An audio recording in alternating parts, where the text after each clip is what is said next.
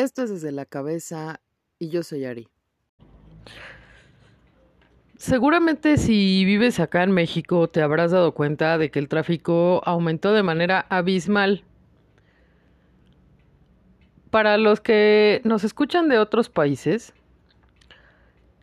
el tema del tráfico en la Ciudad de México es una cuestión bastante crítica. Y ya nos habíamos desacostumbrado, lo cual no está mal, a batallar con el tráfico.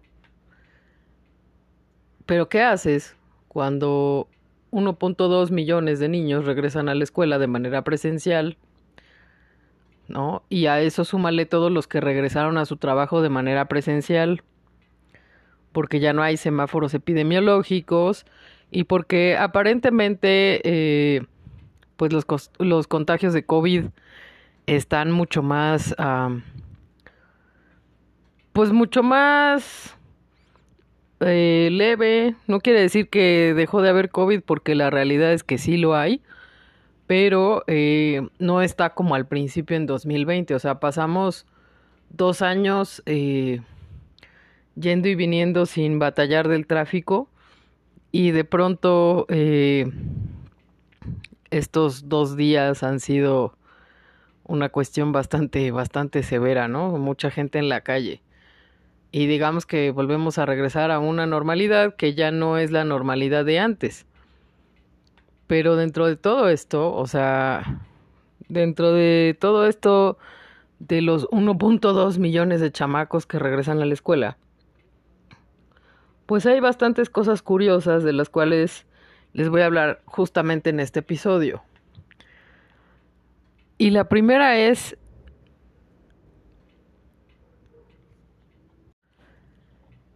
que no puedo entender exactamente por qué la gente le emociona el regreso a clases. Sí, a lo mejor inicias un ciclo nuevo, ¿no? En esos casos, pues es como entendible, ¿no?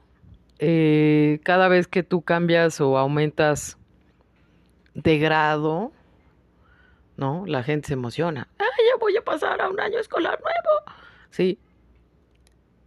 Y entonces es como si de pronto algunos de los papás vivieran o revivieran cuando estaban en la primaria, ¿no? Y entonces tienen esta eh, actitud bastante curiosa sobre el crecimiento del hijo, ¿no? Ya saben, el tipo de, ay, amiguito, ya salió del kinder y ahora se va a la primaria, amiguito, está creciendo. O sea, es como, pues sí, tu hijo tiene que crecer, en algún momento lo vas a tener que soltar. Sí, claro, que aquí en México se estila esto de, digo, no generalizo, ¿eh? Pero en muchos lugares eh, se estila esto de, mijito, construye arriba de mi casa, ¿no? Obviamente, pues, eh, es una forma en la cual los papás disfrazan que van a querer controlar al hijo toda la vida, ¿no? O que les da miedo que se les vaya. O que tal vez necesitan tener a su hijo ahí para que los cuide en la vejez, ¿no? En fin, si no ha escuchado usted el episodio sobre me voy a independizar, corra y escúchelo, claro, después de este. Eh, pero el, punto aquí es ese. Eh, cuando inician los niños eh, un ciclo escolar nuevo, es como que esa emoción de la novedad del ciclo escolar, ¿no? Ya cuando llegan como a enero, febrero, pues los niños ya están medio destruidos, ¿no? Así como de, ay, no, ya, ya no quiero ir a la escuela, mamá, estoy enfermo. Pero cuando inicia es como todo nuevo, ¿no? Eh, le compran su mochila nueva al niño, ¿no? Cuando hay posibilidades, claro. Eh, le compran que los libros, que esto, ya para después de dos meses ya perdió tres lápices, ya perdió la pluma, ¿no?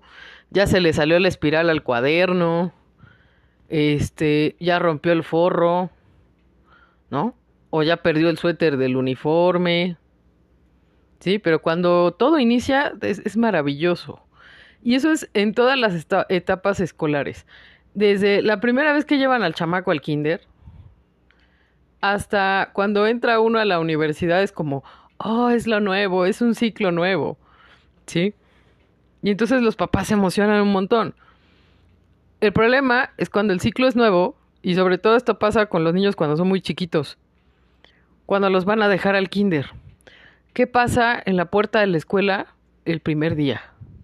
Lo primero que vamos a ver son un montón de chamacos llorando porque quieren a su mamá o a su papá y no quieren entrar a la escuela.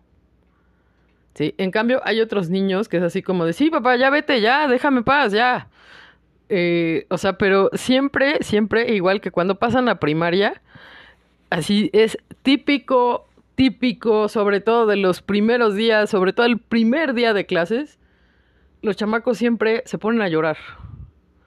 Y es un drama que los dejen porque se quieren quedar en la casa, porque no quieren estar en la escuela.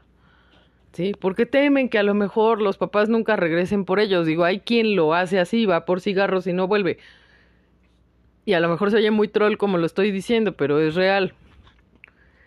El punto de esto es que siempre cuando empiezan los niños una etapa, o sea, siempre hay como, como cierta reacción. Y una de esas reacciones, pues es justamente la lloradera del primer día. Ya después van pasando los días, hacen tres amiguitos y ya no les interesa si su mamá se queda afuera platicando, ay, mijito, mijito, es que ya entró a la escuela. O sea, esto del primer día de clases también pone un poco a prueba a los papás, porque a final de cuentas, eh, pues en algún momento tendremos que soltar a los hijos, ¿no? Y entonces eh, hay papás que también hacen mucho drama y se ponen a llorar igual que los hijos el primer día de clases.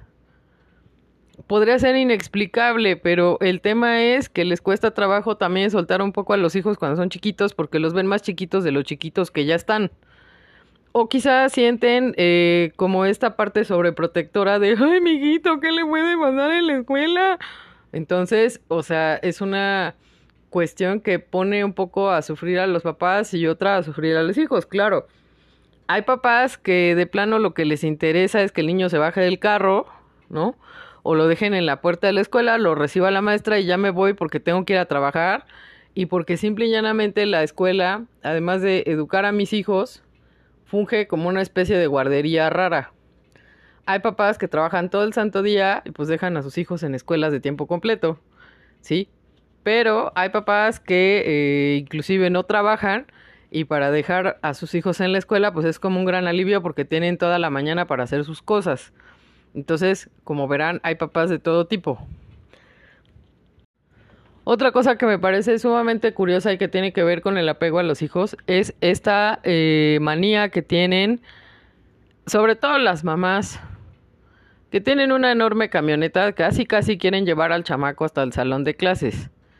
Y por eso en las escuelas, por lo menos acá en México, en diferentes partes, es que eh, para los niños que llegan a dejarlos sus papás en carro, pues para que no se baje el papá, ven que recibe al niño, que se mete a la escuela y entonces el papá se arranca y se va. Pero hay papás que hasta que no lo ven, que entra hasta casi lejos, ¿no? Hasta que ya no lo ven porque ya se metió al salón de clases, no se van, ¿no? Y entonces hacen un buen de tráfico y la fila de carros está atrás, ¿no? Así como de señora, ya muévase. No va a entrar con la camioneta hasta el salón de clases, pero hay gente que de verdad, de verdad, o sea, es, es una de las, de las tantas cosas que se ve como todo el tiempo.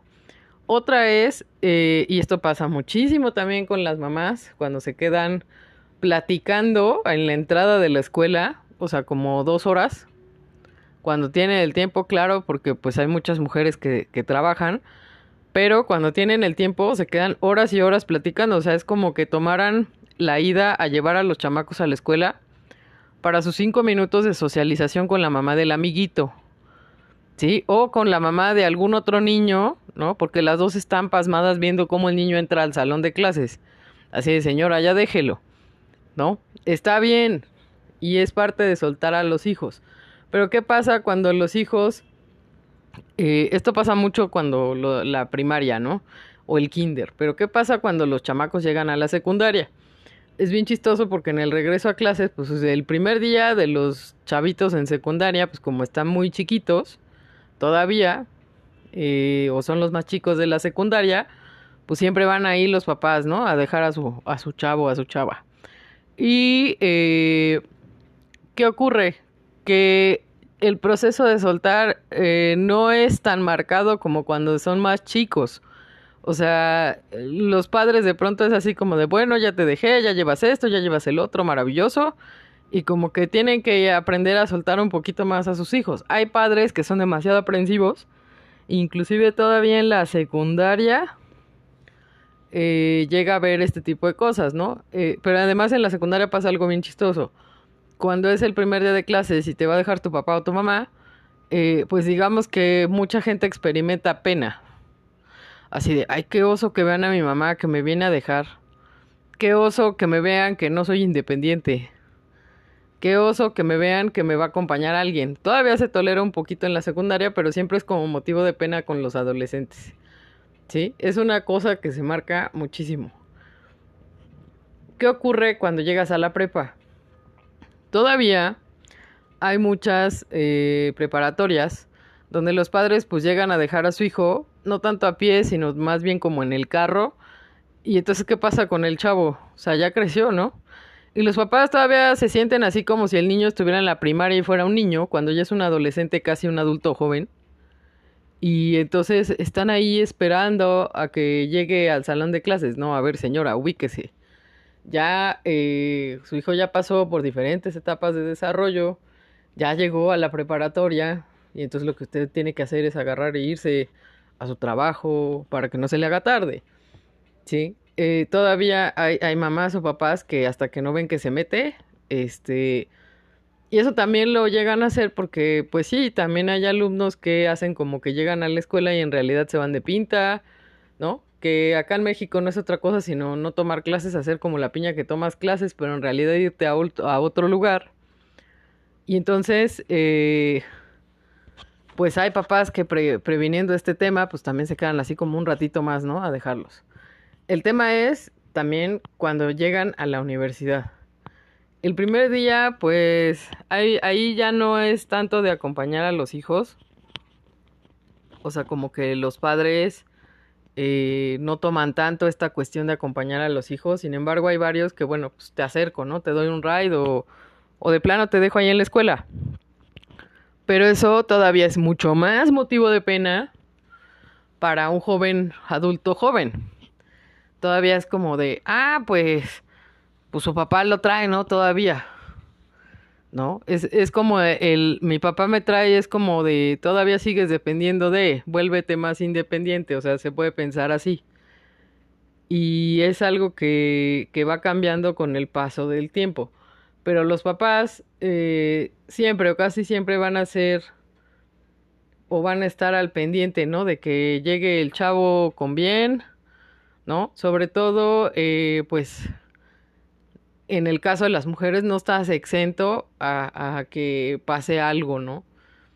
Entonces hay papás también bien indiferentes que lo dejan o no sé, ni siquiera saben eh, por dónde está la escuela o solo fueron una vez y ya no se acuerdan y son como muy indiferentes, ¿no? Le promueven mucho al hijo de que sea demasiado independiente, lo cual no está mal.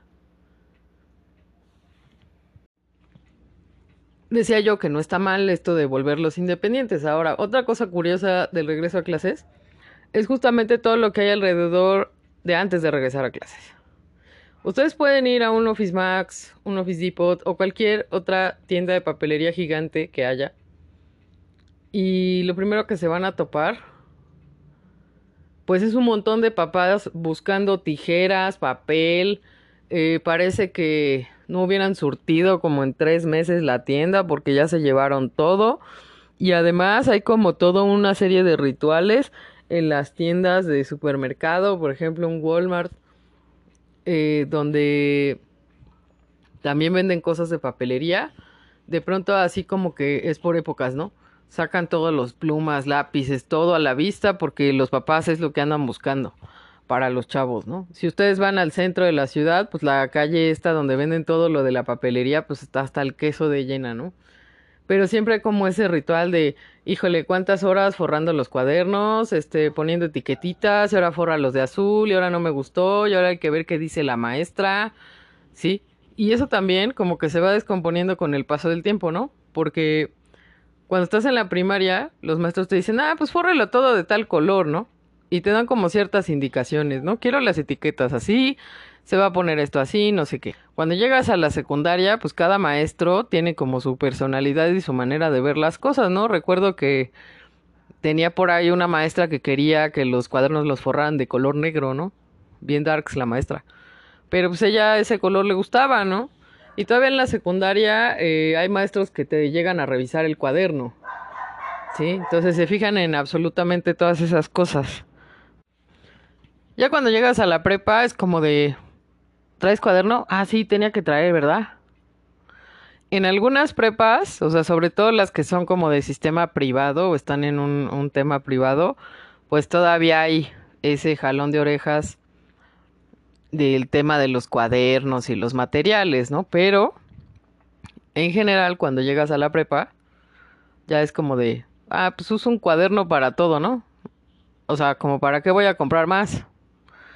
Digo, para los padres es una maravilla, ¿no? Porque pues se ahorran un dineral en cuadernos. Pero eh, después se inventaron estos cuadernos maravillosos que eran esos que llevabas un cuaderno y tenías las cinco materias, ¿no? En el cuaderno. Y de hecho son súper útiles cuando llegas a la universidad, ¿no? Donde ya no te revisan el cuaderno, pero eh, pues sí tienes que tomar muchos más apuntes sobre muchas cosas. Hay gente que se la pasa dibujando en el cuaderno, ¿no? Pero en realidad, eh, si se fijan, o sea, empezamos como de toda una formalidad hasta llegar a la informalidad cuando ya llegas a la universidad. Hay gente que es como muy cuidadosa con sus cosas, ¿no? Y además, eh, va reduciéndose el número de cosas que tú llevas a la escuela. Porque cuando eres más chico, sueles llevar que el PRIT, que esto, que el otro, que aquello, ¿no? Que las tijeritas, que el diurex y que la araña y no sé qué tanto. Y cuando llegas a la prepa es como más de, ay, chin, la maestra me pidió esto y se me olvidó. Eh, alguien trae una pluma, préstenme un lápiz, ¿no? O sea, es como como más vale madre es el tema, igual en la universidad, ¿no? A excepción de, bueno, pues depende de la carrera en la que estés, ¿no? Si eres arquitecto, pues los arquitectos por lo general o la gente que hace cosas de diseño siempre traen un portaplanos donde pueden eh, guardar los dibujos que hacen. O, por ejemplo, eh, los arquitectos siempre traen como cierto material para hacer sus maquetas. Eh, o sea, depende de la carrera que tú estudies, ¿no? Siempre hay gente que trae como estos estilógrafos o siempre traen reglas grandotas o cosas así. Depende de la carrera que tú estudies, ¿no? Hay gente, por ejemplo, que se dedica a las artes plásticas, siempre traen como cosas para pintar, iluminar, ¿no? Entonces ya ahí ya depende de algo como más especializado. Pero hasta las listas de útiles se van reduciendo un poquito eh, cuando llegas de la primaria a la prepa Ahí hay una reducción en la prepa. Y luego, bueno, pues dependiendo de la carrera en la que tú estés. Sí, hay materiales que valen muchísimo más que una serie de cuadernos, sobre todo si estás en carreras como medicina, diseño, eh, arquitectura, odontología. O sea, por ejemplo, odontología, todo el instrumental que utilizan es una cuestión que ocupas mucho gasto. Entonces, eh, realmente, ¿cómo va cambiando nuestro regreso a clases? Ahora, cuando, eh, y aparte la sensación, cuando eres niño como que te vale un poquito, ¿no? Después vas creciendo y es como de, ay, ¿qué voy a llevar nuevo? ¿No? Porque los niños siempre quieren estrenar cuando es el primer día de clases para poderle presumir a otro que su regla es nueva, o su pluma es nueva, o lo que sea es nuevo. Cuando llegas a la secundaria, como que más bien es más el tema de socializar que el tema escolar, o sea, ya no le das tanta importancia, sino regreso a clases y me va a tocar con su tanita o su tanito, que son mis amigos. Eso empieza desde la primaria cuando ya empiezas a hacer como muchos amiguitos, ¿no? Pero llegas a la secundaria y, ay, pues en esta secundaria le tocó a mi compa, ¿no? O mi compa está en otra secundaria. Y ahí, eh, sobre todo cuando llegas a la secundaria, pues también se pone un poco a prueba la cuestión de, de la socialización, cuando ya hiciste un amigo y a lo mejor pues ese amigo lo mandan a la secundaria de por su casa porque pues vive lejos de la tuya, ¿no? Y entonces eh, se pone como un poco a prueba la cuestión de la amistad. ¿Qué pasa cuando llegas a la prepa? Pues en la prepa, todavía, sobre todo si tienes amistades de mucho tiempo, eh, mantener esas amistades se va volviendo cada vez más complicado. Y la misma situación cuando llegas a la carrera. O sea, realmente de este regreso a clases y de la socialización que hacemos durante todas nuestras escuelas que tenemos en la vida, pues realmente eh, pocas son las amistades con las que llegas hasta la universidad, ¿no? vas conociendo más gente en el camino, tus prioridades ya no son iguales, ¿sí? Y además, eh, primero eh, los niños se enfocan un poco más en el material, en las cosas que tienen, para pues entrar a la escuela hasta que se dan cuenta de esta socialización. Y ya cuando llegas a la prepa, pues estás más preocupado de ver que a tu compa le tocara en el mismo salón y empiezas a sufrir cuando tu compa agarra un área 1, ¿no? Para estudiar ingenierías o áreas físico-matemáticas y tú te fuiste a ciencias sociales porque te da huevo aprender matemáticas. Porque además todos los ilusos que van a sociales y humanidades y que tienen estas elecciones de carrera de es que yo escogí esta carrera porque no tiene matemáticas. Ajá, pobre iluso.